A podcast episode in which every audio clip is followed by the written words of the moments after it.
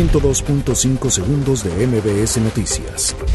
Concluye el desfile militar 2019 en el Zócalo de la capital. Se registra balacera previo al desfile militar en Michoacán. Fiestas patrias dejan un saldo de 12 lesionados por pirotecnia en Veracruz.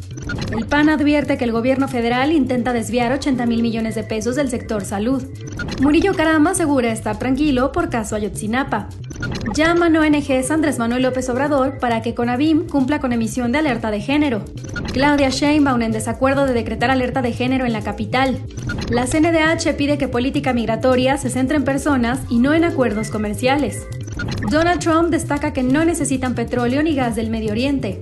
Alumnos del Tecnológico Nacional de México crean luminarias LED que cuestan 50% menos a los dispositivos actuales. 102.5 segundos de MBS Noticias.